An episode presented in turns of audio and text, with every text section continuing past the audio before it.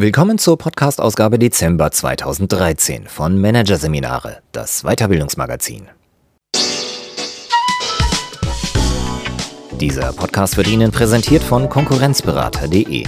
Systematischer und professioneller Schutz vor Angriffen durch Wettbewerber. Der Konkurrenzberater zeigt, wie Sie Ihre Geheimnisse an die Konkurrenz verlieren und was Sie dagegen tun können. Weitere Podcasts aus der aktuellen Ausgabe behandeln die Themen Fehlentscheidungen vermeiden, Finden finden und Empathie lernen, führen durch Verstehen. Doch zunächst Downshifting, Fortschritt durch Rückschritt von Sabrina Gerbrecht und Svenja Gloger. Druck, Tempo, Arbeitslast. Der Joballtag nagt an mancher Psyche. Erste Führungskräfte ziehen Konsequenzen.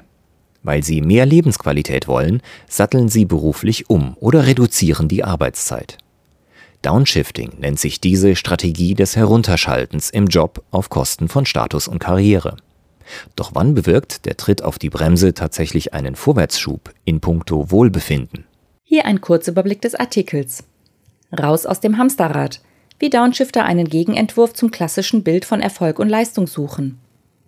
Agieren statt reagieren, was Downshifter zermürbt und was sie antreibt. Pralinen machen statt Mitarbeiter leiten. Beispiele eines gelungenen Downshiftings. 50-Stunden-Woche mit Wonne.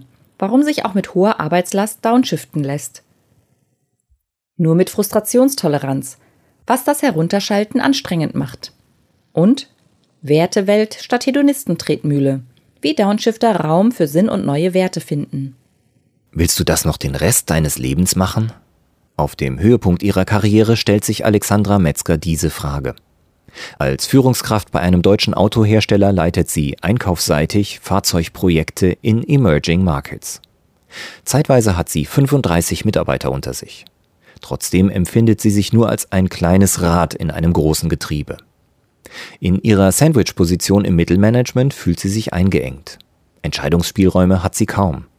Um ihren anspruchsvollen Aufgaben gerecht zu werden, lebt die 35-Jährige für ihren Job. Zeit für Hobbys und Freunde? Fehlanzeige. Aus dieser Tretmühle will sie raus. Metzger macht einen radikalen Schnitt. Sie kündigt ihren Job. Einfach so, ohne zu wissen, wie es weitergeht. Ich wusste nur, ich will anders arbeiten und anders leben.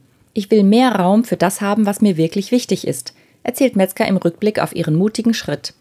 Bereut hat sie ihre Kündigung nie. Alexandra Metzger arbeitet heute als Führungskräftetrainerin und ist glücklich. Ich habe heute viel mehr Freiheiten und kann selber bestimmen, was ich tue. Die ehemalige Konzernführungskraft bildet keine Ausnahme. Für viele Menschen ist ein hochdotierter Job heute längst nicht mehr alles. Sie suchen nach Alternativen und finden sie. Wie der Investmentbanker, der sich statt um Geld lieber um Kinder kümmert und Schulleiter wird wie der Finanzvorstand eines Schweizer Bauunternehmens, der sich freiwillig aus der Geschäftsführung zurückzieht, um in derselben Firma fortan eine Assistenzfunktion zu bekleiden. Wie einst Matthias Platzig, der nach nur fünf Monaten als SPD-Vorstand freiwillig zurücktrat und sinngemäß erklärte, es war zu viel, ich habe meine Kräfte überschätzt. Downshifting ist die moderne Bezeichnung für diese Strategie des Herunterschaltens im Job. Da, wo Effizienz und Funktionalisierung herrschen, suchen Menschen mit eigenen Ideen und Wünschen nach einem Gegenentwurf, erklärt die Frankfurter Karriereberaterin Wiebke Sponagel. Konkrete Zahlen gibt es nicht, doch beobachtet sie eine Zunahme von Menschen, die sich für Downshifting-Konzepte interessieren. Das Höher, Schneller, Weiter, das in vielen Unternehmen an der Tagesordnung ist, bringe viele dazu, die Bremse zu ziehen. Downshifter fragen sich, was brauche ich wirklich, um glücklich zu sein? Ihr Ziel erreichen sie, indem sie sich frei machen von dem, was die Gesellschaft für erstrebenswert erklärt. Nach dem Motto Raus aus der Tretmühle, rein ins Leben, reduzieren sie ihre Arbeitszeit oder orientieren sich beruflich komplett neu.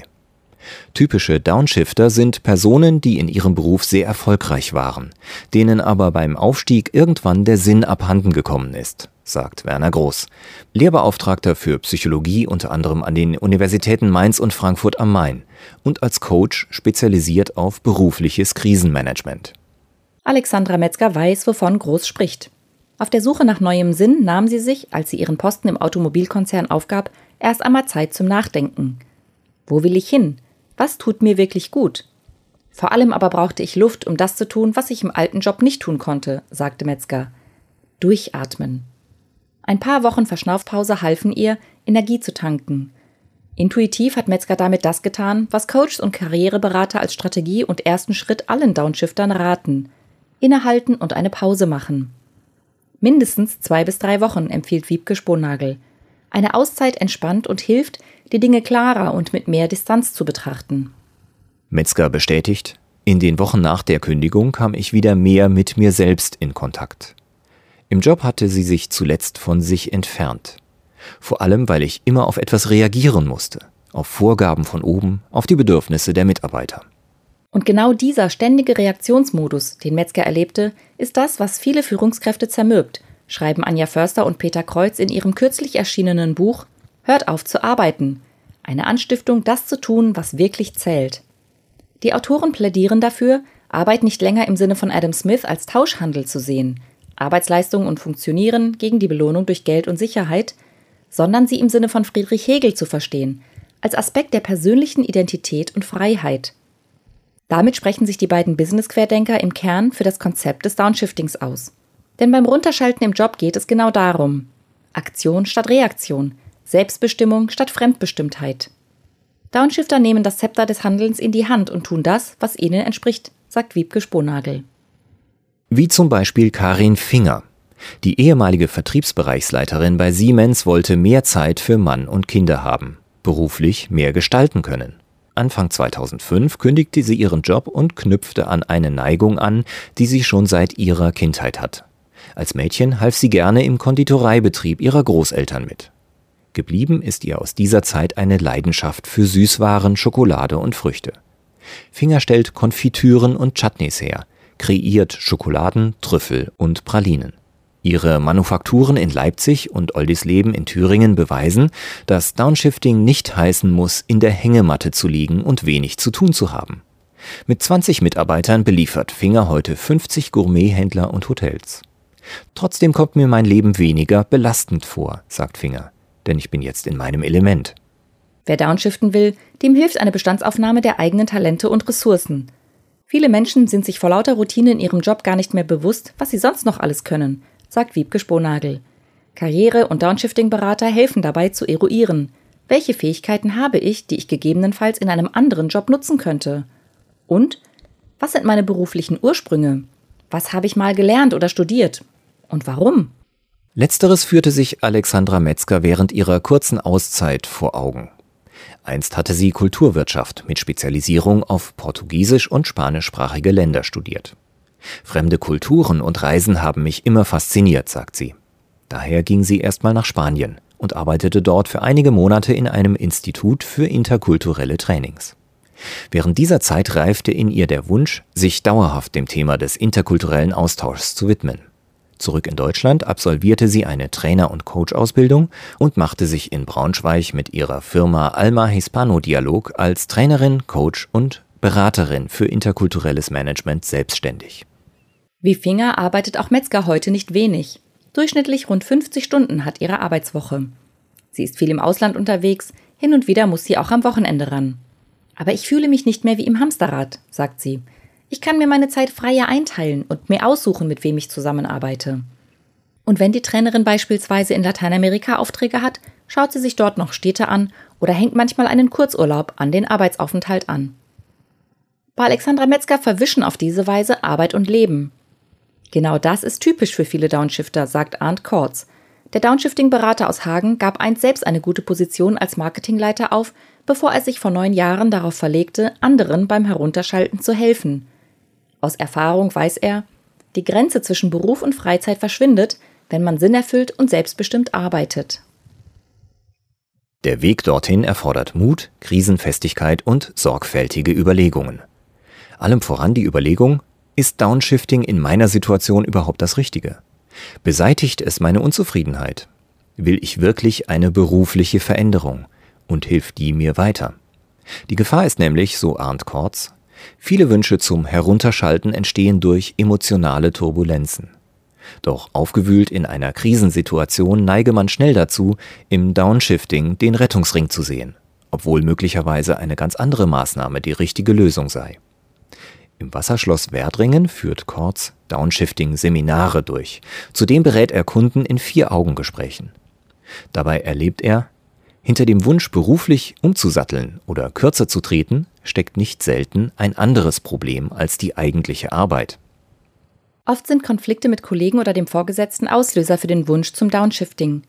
Die Konflikte und die damit ausgelösten Probleme können sich so zuspitzen, dass der Betroffene irgendwann bedient ist und alles hinschmeißen will, sagt Kortz. In einem solchen Fall gilt es, erst einmal an der wirklichen Baustelle zu arbeiten. Was ist die Ursache der Konflikte? Was lässt sich in der Kommunikation mit dem Chef verbessern? Ist eine Mediation nötig? Oft hilft das Drehen an solchen Stellschrauben, um die Zufriedenheit im Job wieder zu erhöhen und negative Emotionen zu beseitigen. Im Zweifel sollte der Einzelne daher zuerst versuchen, mit Lösungen nach Augenmaß zum Ziel zu kommen, bevor er beruflich die Koffer packt, rät Kortz. Zumal das Kürzertreten, so paradox das erscheinen mag, viel Energie abverlangt. Ohne festen Glauben an sich selbst lässt es sich kaum umsetzen. Karin Finger hat das erlebt.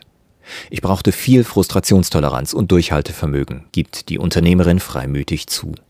Vor allem am Anfang, als sie den Start ihrer neuen Firma vorbereitete.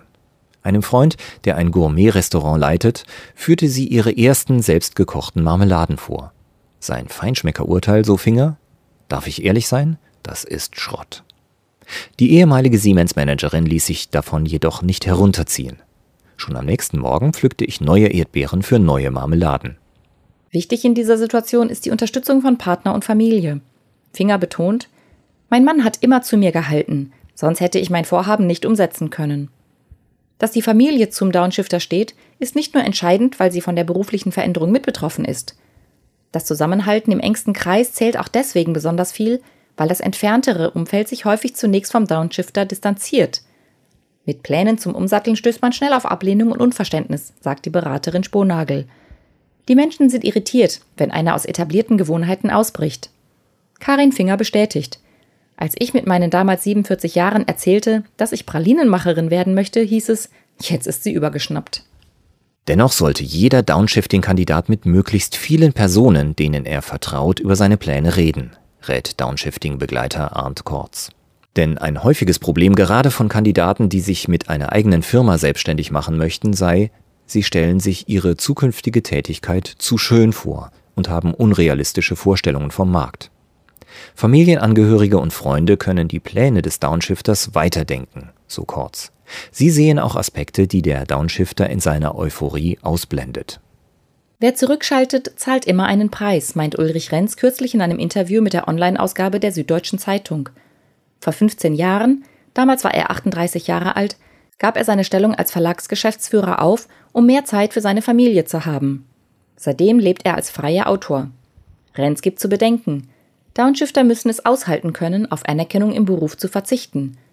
Wer zum Beispiel von einem Führungsjob zurücktritt, muss damit klarkommen, dass der Chef nun einen anderen Hecht im Teich toller findet.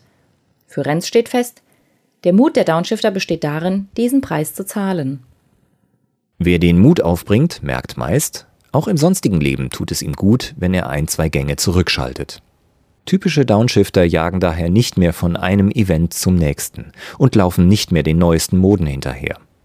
Mit anderen Worten, sie verlassen das Karussell, das der Ökonom Ulrich Witt als hedonistische Tretmühle bezeichnet. Die hedonistische Tretmühle hält Menschen dazu an, materiellen Wohlstand zu mehren und Statussymbole zur Schau zu stellen, sagt der Direktor des Max-Planck-Instituts in Jena. Tatsächlich aber brauchen wir den materiellen Mehrkonsum gar nicht. Denn viele unserer Bedürfnisse sind schon gesättigt. Downshifter ziehen hieraus Konsequenzen.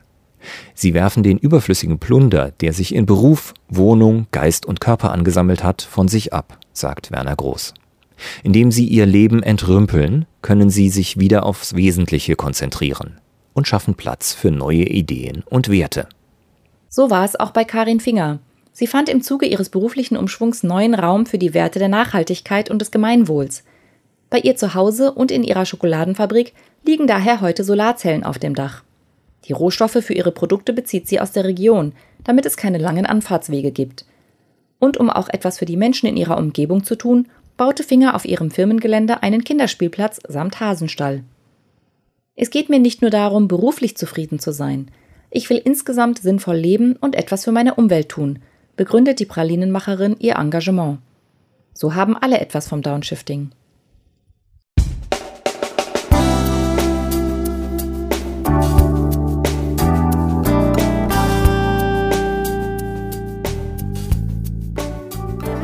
Sie hörten den Artikel Downshifting Fortschritt durch Rückschritt von Sabrina Gerbrecht und Svenja Gloger aus der Ausgabe Dezember 2013 von Managerseminare, produziert von Voiceletter.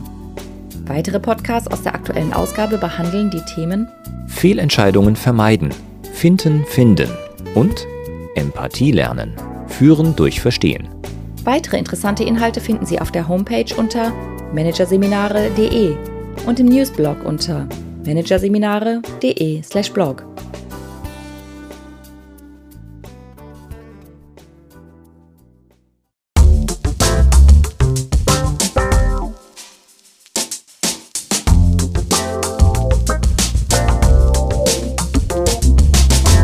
Das war der Podcast von Managerseminare, das Weiterbildungsmagazin.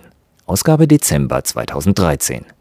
Dieser Podcast wird Ihnen präsentiert von www.konkurrenzberater.de mit einem Minimum an Aufwand vor der Konkurrenz schützen. Übrigens, auch mittelständische Unternehmen stehen unter ständiger Überwachung durch fremde Geheimdienste und sind Ziel systematischer Attacken ihrer Wettbewerber. Informationen dazu, wie Sie sich schützen können, finden Sie unter www.konkurrenzberater.de www.ftf.de.